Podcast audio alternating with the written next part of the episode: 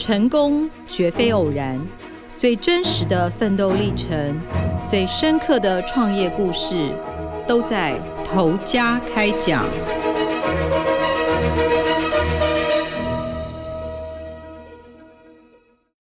各位听众，大家好，欢迎收听由静好听与静周刊共同制作播出的节目《头家开讲》，我是静周刊财经人物组记者陈鸿明。最近看到电的消息不少，核二厂二号机停机，旱情吃紧，水力发电停摆，大潭八号机延宕发电，电价又要涨价了。太阳能、风力发电。到底这个绿能行不行啊？能不能取代？被打一个大大的问号。今天我们就来电一下各位，聊聊光电侠谢元一想把宏德能源变成绿色台电的故事，同时了解一下什么是做得好的太阳能与电共生。前一阵子三月六号的时候啊，大家不知道记不记得？宏德能源抢下证交所创新版能源股的头香，很厉害。它比起有魔兽 Hardware，后来三月十四号也登上创新版的云豹能源，股价还要高，开市就涨停板。第三天虽然没有锁住涨停，不过也维持高档长红。很显然，以统包工程为主的宏德能源创下巨幅营收。去年冲破五十点六亿元，未来想做绿色台电的宏德能源投资者十分看好。由于发电储存量达到了一点五吉瓦，这个吉瓦呢就是十五亿度的电。如果我们把它换算一下呢，你看哦，一零一大楼一年用电大概就是二点一瓦，那它就是可以支撑。超过七十年的一零一大楼的发电，那光靠自己盖、帮别人盖的统包光电工程，就可以一直成长到二零二六年。哇，难怪投资人那么有信心。那一边盖太阳能光电暗场的同时啊，他也积极将储能、充电、售电的营收啊，慢慢把它增加上来，就是要成为一个啊、呃、绿色的台电。谢元一说：“宏德能源就是想成为绿色民营电力公司，就像电信业啊，以前不是只有中华电信一家，开放后就有了台湾大哥大、远传等多家的民营电信公司，所以他们就打造出能源公司首创的 Titan 智慧绿电系统战情室。有了这个多对多的平台，便能集中管理自身的电厂，然后进行啊绿能的调度。”更可以主动哦，可以主动去预测电量的供应，它就像一个 Uber 平台，只是他们的调度是电。接着谢元一呢就带领我们走进一个从来不对外开放的密室，里面大大小小的萤幕，目前呈现着五十六个光电暗场、七座电动车充电站、五十处绿能转供战情资讯。以后呢还会更多更多，因为暗场一直盖好嘛，然后一直并联发电嘛，所以以后就会越来越多啊、不要看谢元一已经是光电暗场开发老手，其实呢他是搞文创出身的。谢元一小时候就移民加拿大，母亲是周大观基金会执行长周翠慧，她是当地热衷佛学的侨领。星云法师有一年呢在。温哥华筹备佛光会的时候，赵慧翠呢就负责筹备工作。小小的谢元一就是在那时候与大师结缘。拿到硕士学位回台后，有一回见到师公，星云法师便指着新建中的佛陀纪念馆部分工程对他说：“嗯，这两面墙就交给你处理了。”后来谢元一把这两面墙打造成文创商店。不仅贩售精品跟纪念品，还提供帮游客拍照，再把星云大师合成进相片里的服务。而好伙伴 Jason，也就是现在的宏德能源总经理周世昌，就是在那个时候认识的，一拍即合，合作到现在。尽管文创事业不赚钱，但过程中呢，却为他累积了不少的人脉。所以啊，当你一走进啊宏德能源总部，你会看到会议室走到旁边有一个墙，挂着“太阳能无限，登山可望远”的对联。这副对联很妙哦，你仔细看一下这个提款人，他竟然是日前已经圆寂的佛光山开宗宗长星云法师。或许是看到我的惊讶，谢元一倒是很淡定的说：“我的外婆啊，和我妈妈一直是佛光山的志工，从小师公哦，你看他就叫星云法师师公哦，就很疼我。知道我创业的时候，即使他的眼睛不好了，还是写了这副墨宝给我。当二零一一年日本三一大地震后，谢元一就嗅到那个绿电的商机。”他说：“我在国外学的是创业，发现地震造成核灾后，日本全力发展再生能源，用高额的补助向国外企业投资者招兵。跟 Jason 评估后，他觉得日本的政府啊守信用，政治风险又低，嗯，可以冲哦。他便和做文创时认识、熟悉日本能源政策的友人，在当地开发商带看案场下。”踏出了再生能源事业的第一步。开发日本案场时，跟杰森啊两个人拼命飞日本，坐经济舱，累积的里程数竟然还累积到了金钻卡。一直到现在，谢元一还有两个电力案场雇佣当地人经营中。累积了第一桶金之后，谢元一再到其他国家找寻投资的机会。却在菲律宾踢到了铁板。谢元一到菲律宾开发太阳能案场时，被当地的开发商骗了。他们呢造假地目资料，让谢元一没办法在当地进行开发。还好当时土地是用买了，土地价格一直涨。卖掉土地之后，差不多就拿回了投资成本。也由于从国外开发案场中学习到许多宝贵的经验，所以今天有些公司啊外包营建光电案场，但是他都是自己培养自己的团队，硬体技术掌握在自己手上，这样才不会受制于人。如此案场的工程品质也比较好控管，更方便日后的维运。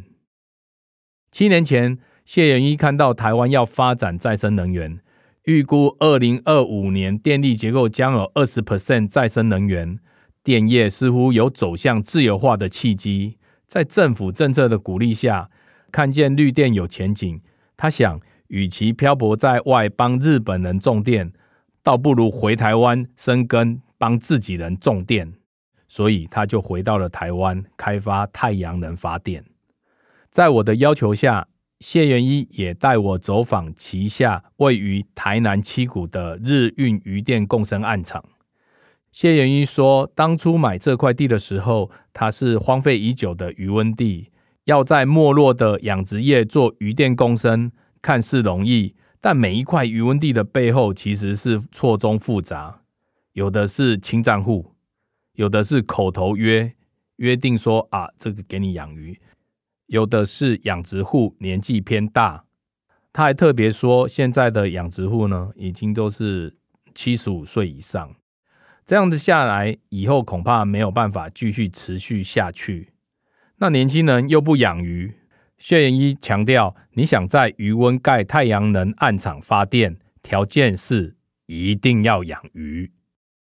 当他讲完之后，一旁的现场团队继续帮他补充说。每年呢、啊，需要渔获相关证明时，有些没有养鱼的案场就跟养殖户买鱼，然后偷偷倒到他的渔店共生养殖池来再进行捕捞。谢元一坚持不要这样便宜行事，他要的是不会被打枪、一劳永逸的方法。进军太阳能事业之初，谢元一啊就曾经请教师公星云法师，嘱咐谢元一要多沟通。多多沟通，虽然会牺牲时间，却可以比较圆满。这个道理，谢元一默默记住了。加上他从小就爱煮那个乐高，多达一万五千多片的星际大战战舰呢，组起来也乐此不疲，我们看都看傻了。这也养成了他很能耐着性子沟通的习惯。这个到了关键时刻，还真的起到了作用。为了实践渔电共好的永续原意，谢元一就说，他花了一番功夫，很幸运的找到养殖达人东哥，也就是现任新源渔业总经理张东升，来共同推动渔电共生。因为东哥可以用更在地的渔民语言和养殖户来沟通。关于养殖跟太阳能发电，谢元一坚持双赢，但寻觅人选的过程中却处处碰壁，直到遇见因疫情从印尼返台的东哥。刚开始的时候，谢元一被东哥狠狠的拒绝，因为张东升呢，他不知道谢元一到底要做什么。太阳能产业他根本不熟，他只会养鱼，所以他又听到以前的印象，太阳能发电对呃养殖渔业不好，所以呢，他就狠狠的拒绝了谢元一。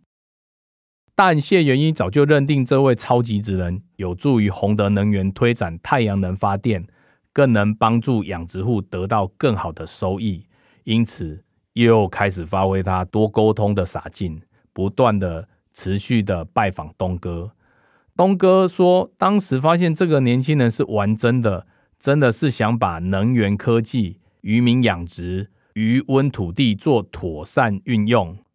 他就在这不断的请托声中，答应出任了这个宏德子公司新源渔业的总经理。东哥一上任很厉害哦。新源渔业呢，就跟台湾大型水产通路原家企业签下了养殖销售契约。目前日运岸场养殖，今年可放养八万尾的乌鱼。顺利的话，今年底就可以收成两万一千斤的乌鱼子。预计销售金额可以达到一千五百万元。乌鱼壳，也就是那个鱼身呐，哈，鱼肉。也可以卖到八百万。看来无论是暗场管理还是暗场养殖，谢元一都想要参一咖，把它纳入营收的一部分。另外啊，光电侠谢元一很偏好用在地人。他说，从很远的地方拉一个团队进驻在这里啊，费用比较高。如果是由在地人组成，那么第一个成本就会降低。第二个，他们就会明白宏德能源是在做什么，就会主动帮忙说明。在我参观鱼电案场的那一天，遇到了附近七股养殖户薛朝坤前来洽谈乌鱼苗的交付细节，我就问他：鱼电共生对你们养殖渔民到底是好还是坏啊？那时候。一瞬间，包括谢元一在内的所有人都屏气凝神的看向薛朝坤。薛朝坤呢，从嘴里蹦出，起先也以为种电会压缩养殖空间，看过之后发现太阳能板是架在池岸边，水面型的太阳能板虽然是放在那个池子里面，不过他们跟我说那是蓄水池。如果蓄水池那就 OK，因为蓄水池本来就没有在养鱼，它是养水的，所以呢，跟渔业的养殖看起来并不冲突。看来日后他到村子里泡茶闲嗑牙的一传十，十传百放送，确实可以为宏德能源省下不少解释唇舌。在过程中呢，我们也问了光电侠谢元一，如果不做光电，最喜欢做什么？谢元一说，他很喜欢投资创业。如果不做光电产业的话，最想投资的是餐饮业。他透露，之前他投资过的几家餐厅都惨败，朋友甚至呢帮他找到一个上海最赚钱的点，让他加盟了继光香香鸡。没想到一加盟后，店面旁边的那个商场整个要打掉，人流就消失了。